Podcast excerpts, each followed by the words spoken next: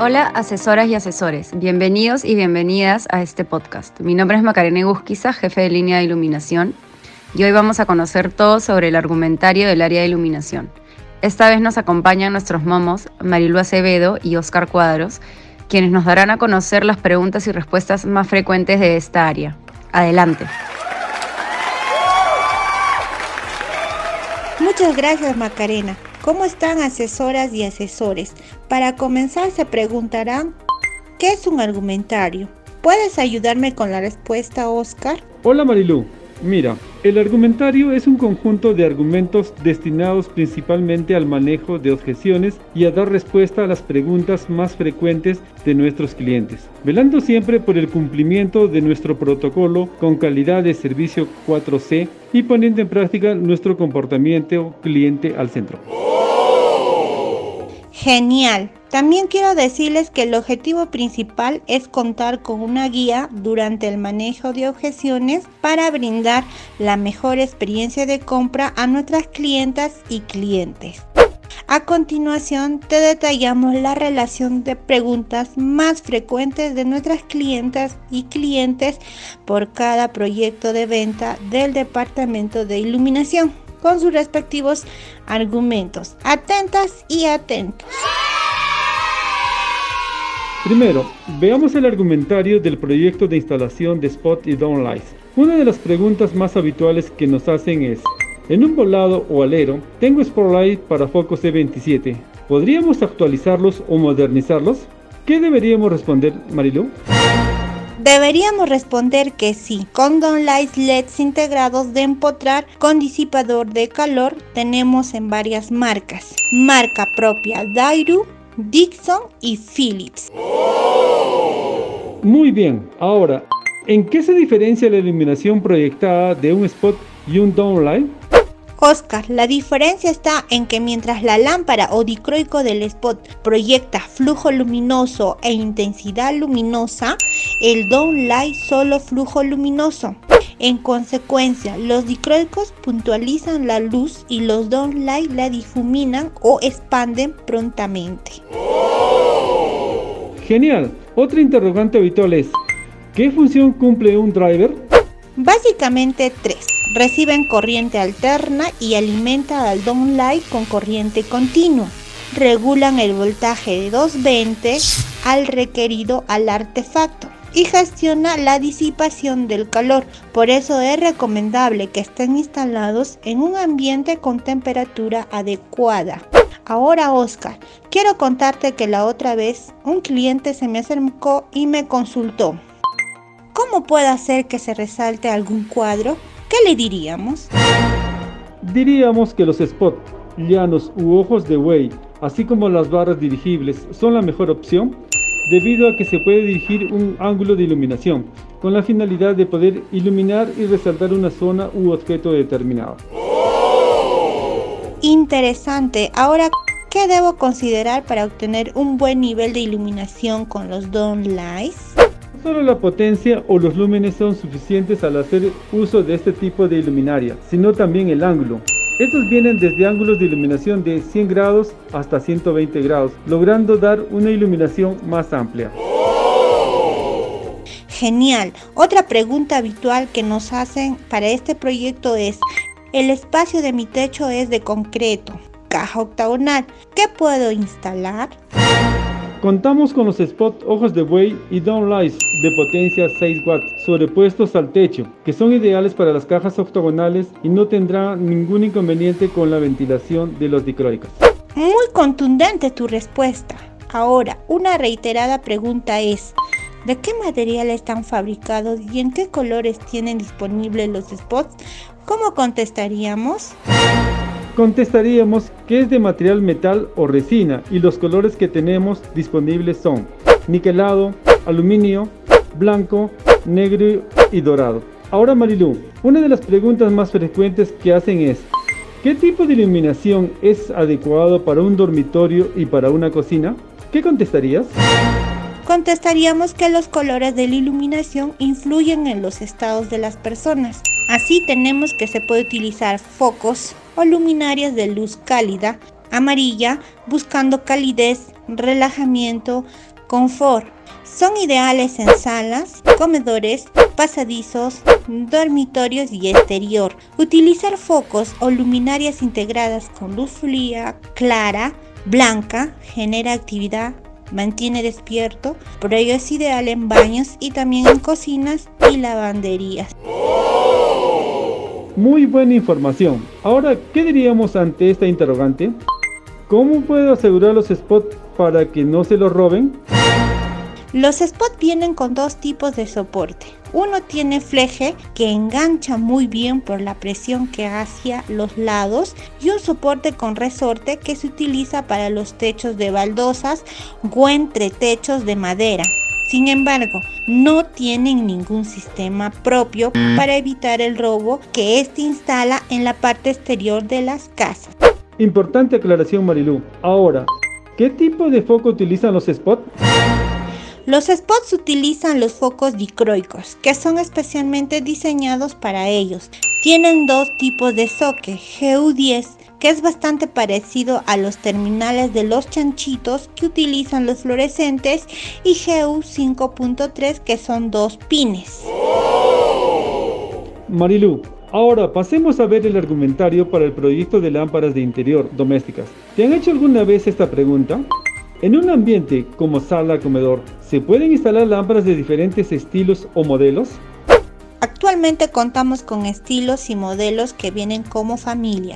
Lámparas colgantes, de techo, de 1, 2, 3 y hasta 5 focos, de pie, de mesa y aplique, todos con la misma forma, color, para poder decorar e iluminar con el mismo estilo y diferentes modelos en cada habitación. También hay para complementar según color, material, altura que hagan combinación con cuadros, adornos, alfombras, etc. También es importante utilizar iluminación de apoyo, según sea el caso, lámparas de pie, mesa o apliques. Otras preguntas más frecuentes es ¿cómo puedo iluminar un espacio o ambiente de una vivienda? ¿Qué contestarías, Oscar? Contestaríamos que considerando siempre que todo ambiente básicamente tiene dos formas de iluminación, general y complementaria, por ejemplo, en un dormitorio, como iluminación general tendríamos un plafón en el clásico centro de luz y como complementaria, lámparas de velador, spot altos cerca de los closets, apliques y la iluminación indirecta proveniente de cintas LED, etc. Excelente. Ahora, tengo una sala grande, pero no deseo tener todas las lámparas prendidas. ¿Qué puedo usar? Hay varias soluciones para eso, pero una que es muy agradable y decorativa es el uso de lámparas de pie o también lámparas de mesa. Interesante dato. Ayer un cliente me consultó de cuántos focos debe ser dos lámparas convencionales para una sala comedor de 25 metros cuadrados. Según el Registro Nacional de Edificaciones, indica la cantidad de iluminancia 240 luxes por metro cuadrado. En consecuencia, debería ser 5 focos distribuidos, lámpara de 2 focos en la sala, de LED de 9 watts, y lámpara de 3 focos en comedor de LED de 12 watts. Muy buena detallada respuesta, Oscar. Ahora, si un cliente nos dice necesito aumentar la iluminación de mi habitación para que mi hijo pueda estudiar bien, ¿Qué foco recomienda para que sea potente? ¿Qué le diríamos? Le diríamos que nosotros recomendamos el uso de una lámpara de escritorio como apoyo. Estas iluminan directamente sobre la zona de lectura. Tenemos la opción para colocar un foco de rosca, para el cual se le compra un foco LED menor de 6 watts y las lámparas de LED integradas. Genial. Ahora, ¿qué pasa si un cliente nos dice necesito una lámpara para mi sala? ¿Qué me recomienda? La altura de mi sala es de 2.10 metros. ¿Qué le diríamos? Le diríamos que en este caso le sugeriríamos una lámpara de techo, ya que no son de gran tamaño. Así no tendrá problemas con la altura. Estas vienen para usar focos de 1, 2, 3 y 5. Tener en cuenta utilizar focos de luz cálida. Otra interrogante usual es, ¿Qué diferencia encuentro entre los plafones LED y los plafones con foco? ¿Qué contestaríamos? Contestaríamos que los plafones LED ya tienen integrada la iluminación. Ofrecen menor consumo de energía y vida útil entre 20.000, 30.000 horas. En cambio, los plafones no incluyen la iluminación. Para ello tendríamos que adquirir un foco con rosca E27 y de potencia adecuada cuyo tamaño no implica la colocación del vidrio pantalla que cubre a este. Ahora, ¿cómo deberíamos responder ante esta consulta, Oscar? ¿Qué tipo de iluminación me recomienda para mi lámpara de mesa? El uso de una lámpara de mesa en un ambiente determinado genera un efecto de penumbra, ya que la iluminación es más baja que la principal. Debe usar luz cálida. Si el enchufe de esta no llega a acompañar la venta, sería con una extensión. Excelente respuesta, Oscar. Luego otra pregunta usual por parte de nuestras clientas y clientes es, tengo mi dormitorio pero no quiero tener nada sobre los veladores, ya que son muy chicos. ¿Cómo puedo tener una iluminación no tan fuerte? Para este tipo de necesidad son muy útiles los apliques de pared. Estos no son de gran tamaño, van sujetos a la pared ya sea que tengan o no caja octagonal. Puede hacer una instalación fácil con canaleta y un interruptor cercano. Asimismo los focos que utilizan son de poca potencia e inclusive ya hay presentaciones en LED integrado. Otra opción muy útil es hacer uso de lámparas con sujetador tipo pinza las cuales pueden sujetarse a la cabecera o mesa de noche si el modelo lo permite. Ahora, ayer un cliente me dijo, ¿cómo puedo mejorar la iluminación en cocina ya que tengo estantes altos y no siempre puedo ver lo que manipulo? ¿Qué le contestaríamos? Contestaríamos que tenemos para solucionar eso dos equipos. Puede utilizar los under cabinet que tienen tamaños adecuados y son en LED. Se instalan debajo del mueble alto. Algunos traen interruptores incorporados y se pueden instalar según el tamaño. También tenemos tiras LED que se pueden instalar debajo, trae adhesivo y en toda la extensión de este. ¿Qué te parece Marilú que a continuación pasemos a ver las preguntas y respuestas más frecuentes del proyecto de instalación de ventiladores de techo? Comencemos con la primera interrogante. ¿Qué tipo de ventilador me recomienda? ¿Qué responderíamos? Responderíamos para poder recomendarle un ventilador apropiado, deseo conocer en qué ambiente desea colocarlo y un aproximado de cuántos metros cuadrados tiene. Si me dice que colocará en una sala y es mayor a 20 metros cuadrados, le recomendaremos llevar un ventilador de 50 pulgadas a 54 pulgadas. Una de las interrogantes más habituales es, ¿qué es mejor, un ventilador de techo o de pie? Va a depender si usted desea para transportar de un lado a otro. El ventilador de pie o desea para un ambiente específico y perenne. El ventilador de techo de 30 pulgadas a 48 pulgadas es recomendable para un área si es menor a 10 metros cuadrados. Interesante. Otra pregunta frecuente en este proyecto es, ¿Cuál es la altura recomendada para instalar un ventilador de techo? Tenemos dos tipos de ventiladores. Los ventiladores decorativos son para los techos de domicilio y los que se instalan a la misma altura de 2.45 metros. Y los del tipo industrial que se instalan a una altura no menor de 3 metros. Excelente respuesta Marilu. Ahora, ¿los ventiladores de techo consumen demasiada energía eléctrica? ¿Qué diríamos? Diríamos que los ventiladores son equipos cuyo consumo de energía es bajo, alrededor de 40 a 65 watts. Y si se llevan espacio para focos, se le sumará la potencia de este, estos, teniendo en cuenta que se deben utilizar focos LED.